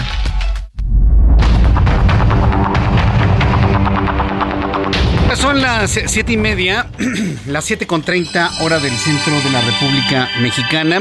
Quiero agradecer mucho a nuestros amigos, a mis queridos compañeros y amigos que me siguen y nos siguen a todo este equipo de trabajo por eh, eh, YouTube, por el canal de YouTube, a todo el público que me envía comentarios, opiniones, puntos de vista. Y quiero felicitar, gracias Marinel Rojas porque me está mandando los datos, quiero felicitar con mucho cariño a Arnaldo Hernández y a su esposa Lucy Covarrubias. Son dos radioescuchas de toda la vida, Arnaldo Hernández, Lucy Covarrubias, porque están cumpliendo 49 años de feliz matrimonio. 49 años de feliz matrimonio, de casados. Ya el año que entra bien las, las bodas de oro, ¿eh? Así que, bueno, pues muchas felicidades para Arnaldo Hernández, para Lucy Covarrubias.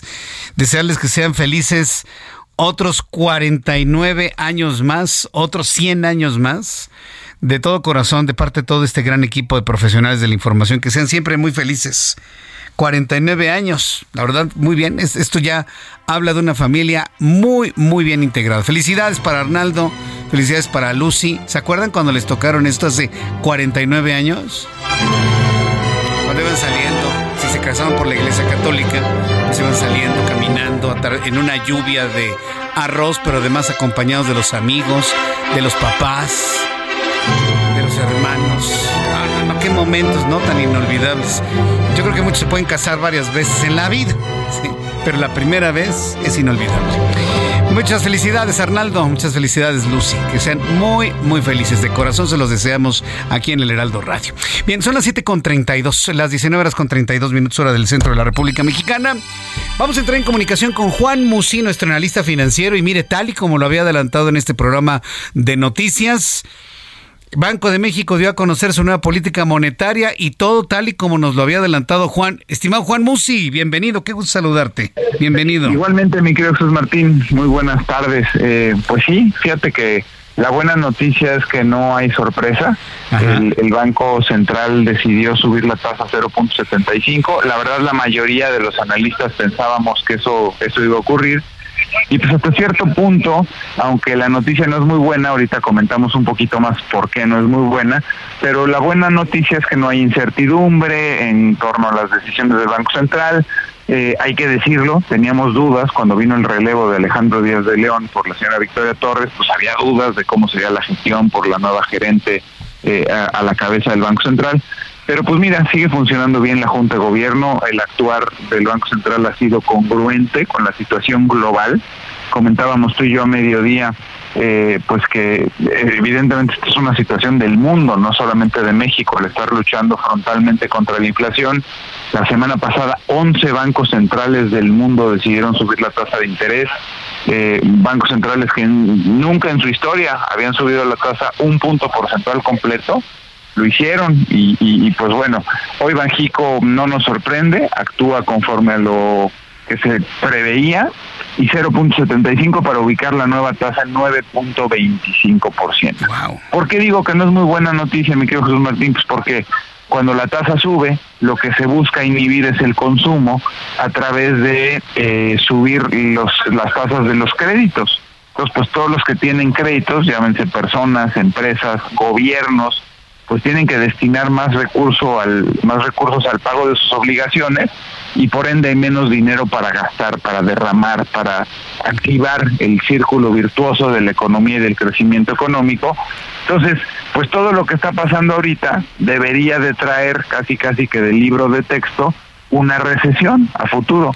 Y por eso hoy vimos también un muy mal comportamiento de los mercados financieros, otra vez se pintaron de rojo, pues porque con este ciclo alcista de tasas de interés, pues evidentemente no se pueden prever crecimientos económicos interesantes para el año entrante. Yo creo que la constante va a ser, y lo iremos revisando tú y yo durante las semanas, el empezar a ver que cada vez más eh, organizaciones como el Fondo Monetario Internacional, el Banco Mundial y diferentes dependencias empiecen a disminuir las perspectivas de crecimiento del mundo y por supuesto de México, ¿no? Paralelo a esto, mi querido Jesús Martín, te quiero comentar que pues desde luego que cabe el comentario de que el paquete económico para el 2023 prevé un crecimiento de la economía mexicana para el 2023 de 3%, imposible. es un sueño, es irreal no lo vamos a lograr, y menos sabiendo que este año, muy probablemente esa tasa que te comento que hoy está en 9.25 podría llegar muy rápidamente al 10%. Entonces, pensar en crecer 3% cuando la tasa va a estar por arriba del 10%, pues me parece que es un ejercicio responsable revisar esto y corregirlo cuanto antes. Bien, pues eh, a, ver qué implica hacer esas revisiones y esas correcciones, porque esta administración no es precisamente muy brillante en cuanto a corrección o, o golpes de timón, ¿eh? Juan. Sí, pues mira, habría que tener una, una dosis de realismo. Eh, obviamente si no creces al 3%, pues vas a recaudar miles de millones menos de los que prevías eh, recaudar. Eh, entonces, ¿en dónde vas a sacrificar gasto, no? Eh, sabemos que la política, mira, en la parte macroeconómica por lo menos se han mantenido razonablemente sanas las finanzas públicas, se ha hecho una buena gestión en las últimas, no solo en esta, pero en las últimas administraciones las finanzas públicas se han cuidado.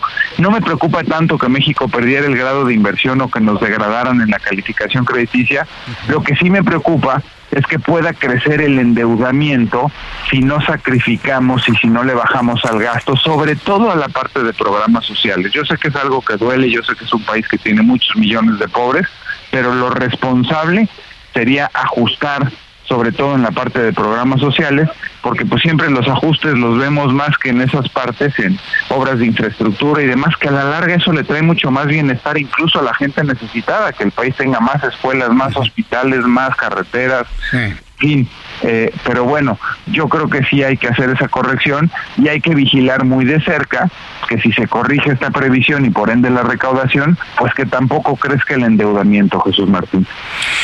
Bien, pues mi querido Juan, vamos a ver finalmente las reacciones eh, en todos los ámbitos a partir de este momento y pues yo no sé, yo no sé si todas estas estas este, políticas y lo que está haciendo el gobierno del presidente y los pactos que anuncian van a tener algún efecto que contrarreste todo esto.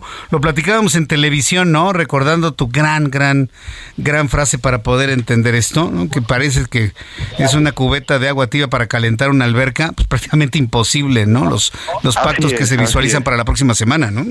Pero mira, por ejemplo, es un plan que también ha anunciado mucho y que le ha metido mucha eh, cuestión mediática al presidente Biden, ¿no? También hay un paquete inflacionario en Estados Unidos eh, para el tamaño de la economía de Estados Unidos, para el tamaño de la economía mexicana, por más miles de millones de pesos que le trates de meter a un paquete antiinflacionario, no lo logras. Tú y yo recordábamos hoy a mediodía cuando el tipo de cambio se subía por fuerzas externas en donde hay jugadores tan grandes, cantidades de dinero exorbitantes, por más que le metas de las reservas del Banco de México, y de ahí la analogía. Tratar de contrarrestar a la inflación con recursos públicos es imposible. Tratar de bajar el tipo de cambio con las reservas del Banco Central es imposible. Son prácticas ya obsoletas. Habría que entenderlo así. Y por eso yo te decía, es como tratar de calentar una alberca con una cubeta de agua tibia, ¿no? Porque vas a perder el agua de la cubeta y no vas a calentar absolutamente nada. La temperatura de la alberca. Creo que es una analogía muy gráfica de lo que estos paquetes implican y pues sí, literalmente es tirar muchos miles de millones de pesos a algo que por más que lo hagas, si la inflación sigue alta globalmente, localmente con estos paquetes no lo vas a lograr. Ni México, ni Estados Unidos, ni ningún país del mundo, Jesús Pues Juan, en este momento estoy seguro que muchas personas, amigos empresarios que nos escuchan, requieren una recomendación, una asesoría en estos tiempos para poder invertir. Eh, compárteme tu cuenta de Twitter para que el público y nuestros amigos te puedan eh, escuchar, ver, seguirte, entrar en contacto contigo, por favor, para esas, esas recomendaciones que luego son muy valiosas de tu parte. Claro que sí, mi querido Jesús Martín, en arroba Juan S. Musi, con el gusto de poder leerlos y contestar uno, cada uno de los tweets que te consta luego de manera eh, personal y puntual, arroba Juan S. Musi. Muchas gracias, mi querido Juan. Como siempre, te envío un abrazo y mi agradecimiento siempre por tu generosidad en tu tiempo y tu conocimiento. Gracias, Juan. Es un placer y la, el agradecimiento recíproco, mi querido Jesús Martín. Un fuerte abrazo. Un abrazote, que te ve muy bien. Juan S. Musi, Juan Musi, nuestro analista financiero aquí en el Heraldo Radio, también en el Heraldo Televisión. Si tiene usted alguna duda, necesita alguien que, lo oriente de una manera, escríbale a Juan. Arroba Juan S. Musi en Twitter. Arroba Juan S. Musi. Bien, cuando son las 7.40 horas del centro de la República Mexicana, fíjese que hoy me encontré con varios mensajes de Twitter en donde cuestionaban eh, prácticamente lincharon ¿sí? a un periodista de televisión en México por su interpretación de cómo va a quedar o cómo va la propuesta de la Ley General de Salud y la Ley de Educación para promover el aborto. Muchos de ellos está promovida por, eh, por la legisladora Malu Mitcher. Eh, y creo que en este camino entre los que están a favor del aborto y quienes estamos en contra del aborto como se ha planteado, Sí, hemos entrado en una serie de, imprecisiones, hemos entrado en una serie de, informaciones que no son del todo precisas. Y para poder aclarar esto, me da mucho gusto saludar a Rosario Laris. Ella es médico, maestra en salud pública, doctora en bioética, fundadora y directora de Sexo Seguro AC. Estimada doctora Rosario Laris, gracias por estar con nosotros hoy aquí en El Heraldo. Bienvenida, muy buenas tardes. Gracias Jesús Martín, a ti por el espacio, a toda la gente que nos está escuchando. Le agradezco que nos tome la llamada telefónica, sobre todo para aclarar y saber exactamente en qué sentido van los cambios que están proponiendo los senadores del Movimiento de Regeneración Nacional a esta Ley General de Salud y todo el tema del aborto que desde ayer ha estado tan mencionado en medios de comunicación, doctora. Bueno, son cambios que se quieren hacer importantísimos en la Ley General de Salud, la Ley General de los Derechos de Niñas, Niñas y Adolescentes, la Ley General de Educación, y va enfocado hacia la promoción directa del aborto. El aborto como un derecho, el aborto como una supuesta solución ante un embarazo inesperado que debe de poderse ofrecer en a nivel federal, a nivel estatal, a nivel municipal el aborto como una política pública directa de Estado con todas las consecuencias que esto tiene, considerando que la vida humana inicia desde el momento de la fecundación. Sí, ahí, en eso no tenemos ninguna duda desde el punto de vista científico. La vida inicia en el momento en que el, espermatozoide entra en el óvulo. Ahí sí ya no hay duda científica en absoluto. Pero ¿por qué se promueve como una solución? ¿Cuáles son las, las argumentaciones para este tipo de modificación, doctora Laris?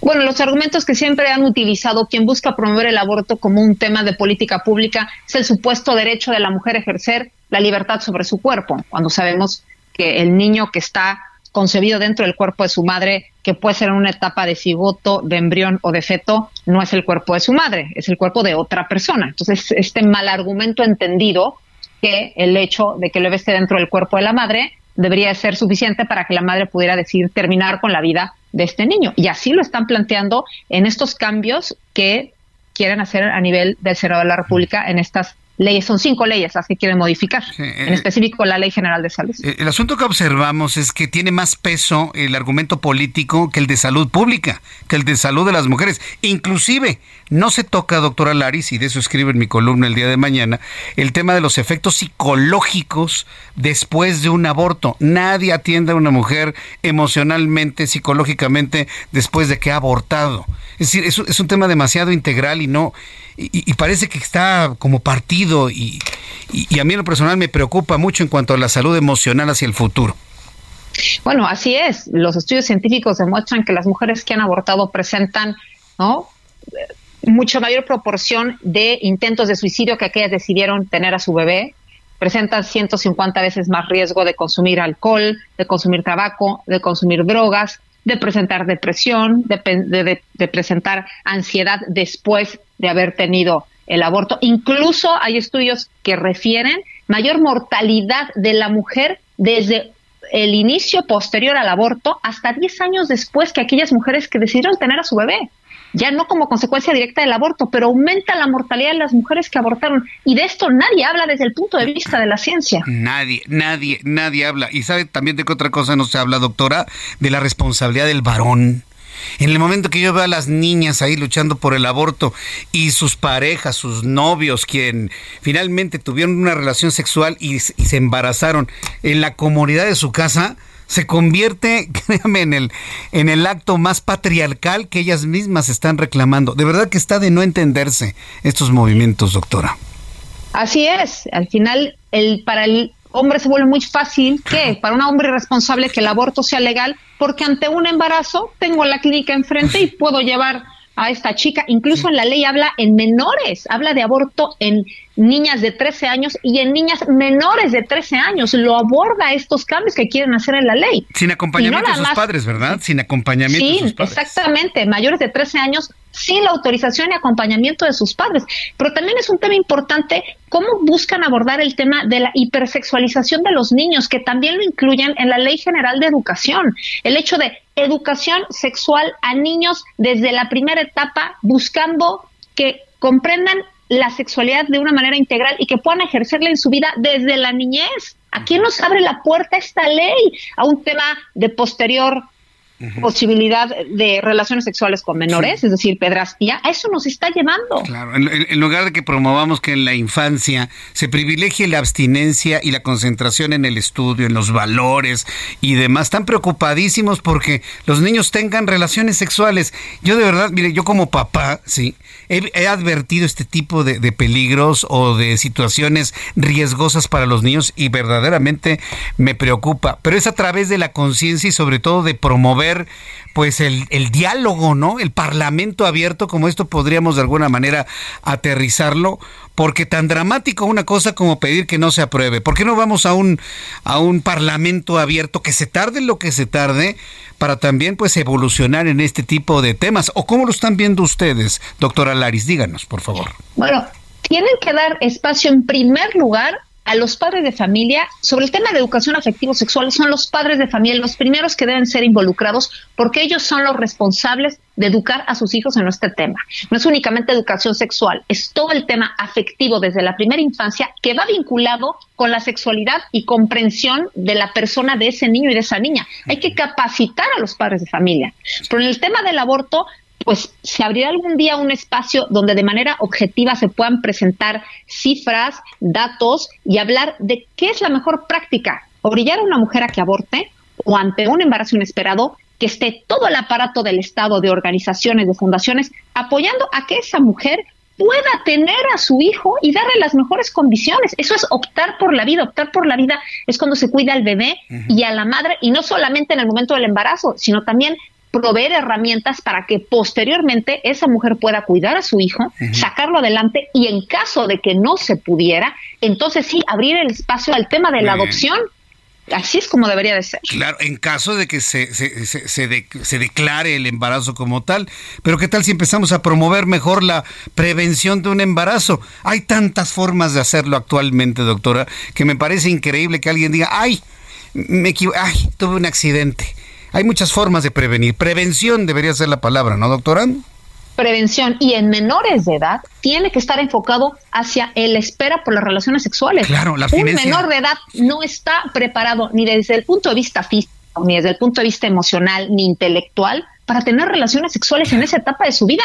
Si apenas y el adolescente puede entenderse a sí mismo, todos los cambios hormonales que tienen, un día quieren una cosa, otro día otra, están creciendo, están encontrando su espacio en el mundo, cómo pensar en incluir el ingrediente sexual Muy de una relación sexual para que explote ¿no? toda la parte emocional que trae ese joven. Uh -huh. Pero eso se trata de formar en casa desde la primera infancia a los padres de familia para que ellos sean los responsables de hablar de estos temas y formar a sus hijos en esta, en esta línea. Doctora Laris, deme la oportunidad de invitarla nuevamente la próxima semana, ¿sí? Por favor, para seguir abonando gusto. con estos datos, con esta información, hablando a los padres de familia, sensibilizando al legislativo y, y de esta manera, bueno, poder llegar a una decisión que le dé beneficios a todos, que es algo difícil, pero bueno, que se tendrá que buscar en esa manera y cuidar a nuestros niños fundamentalmente, cuidar a nuestros hijos. Le agradezco mucho, doctora Laris, que me haya tomado la llamada el día de hoy. Muchas gracias, Jesús Martín, y saludo a todo tu auditorio. Hasta luego, que le vaya muy bien. Es la doctora Laris, ella es maestra en salud pública, doctora en bioética, fundadora y directora de Sexo Seguro. Eh, mañana en mi columna, eh, Ojos que si ven, le invito para que me lea el aborto el día siguiente. ¿Qué pasa con una mujer al día siguiente de abortar? No se lo pierda. Mañana en el Heraldo Web, en mi columna Ojos que si ven, en el Heraldo de México. El ingeniero Carlos Álvarez Flores, presidente de México Comunicación y Ambiente, se encuentra aquí con nosotros. Ingeniero, qué gusto saludarlo. Y aquí en el estudio, bienvenido. Muy buenas tardes, qué gusto estar aquí. Mira, rapidito. El corrupto funcionario que dice que trabaja en Semarnat, en la Secretaría de Medio Ambiente y Recursos Naturales Federal, se llama Jorge Sánchez Gómez. Jorge, ni me Así acordaba ese bueno, pero Jorge Sánchez Gómez es el enterrador de la basura.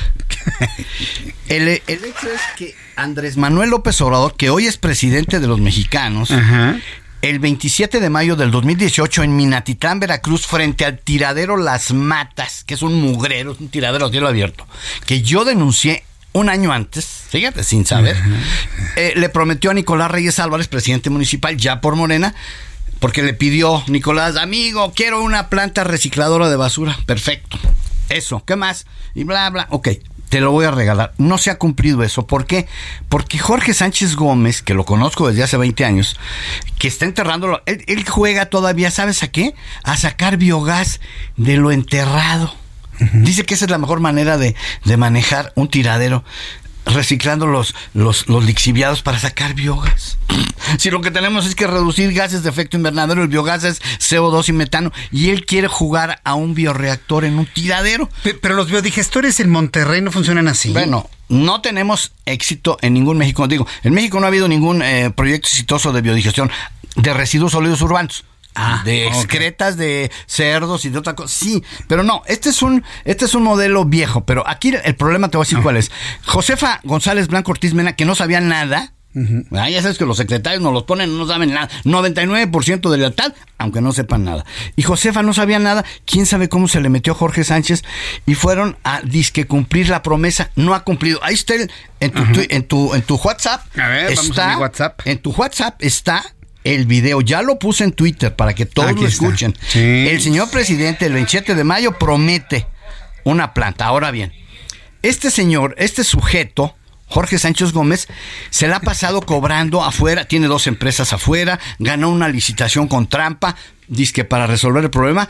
El caso es que ya pasaron cuatro años y la palabra del señor presidente Andrés Manuel López, López Obrador no se ha cumplido por este señor. No sabemos quién lo protege, no sé quién es su padrino. Lo que sí te digo esto, la señora María Luisa Albores González, actual secretaria de Medio Ambiente y gente de confianza del presidente, debe correr a este fulano, a este sujeto, porque no tiene nada que hacer.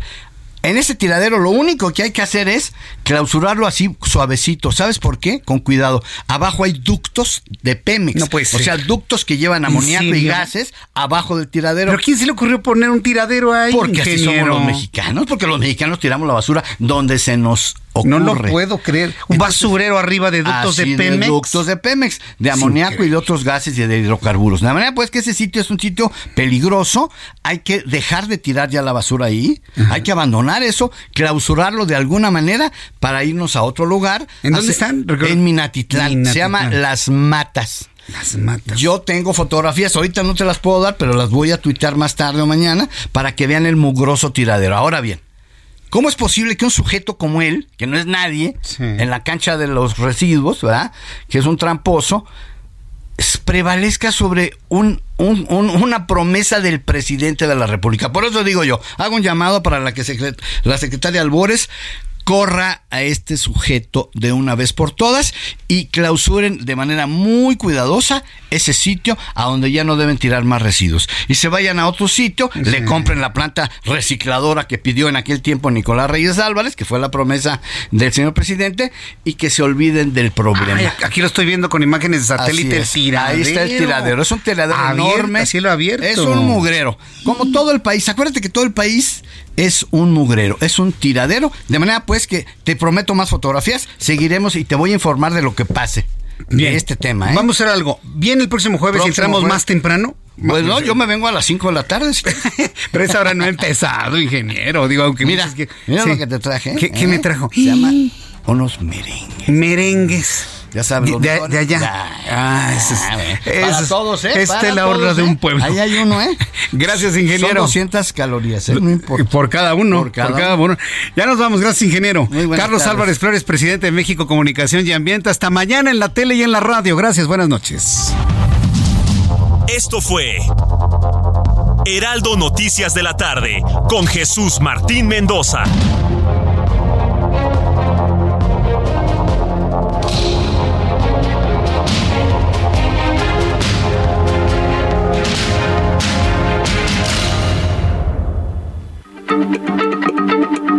Heraldo Radio, la H se lee, se comparte, se ve y ahora también se escucha.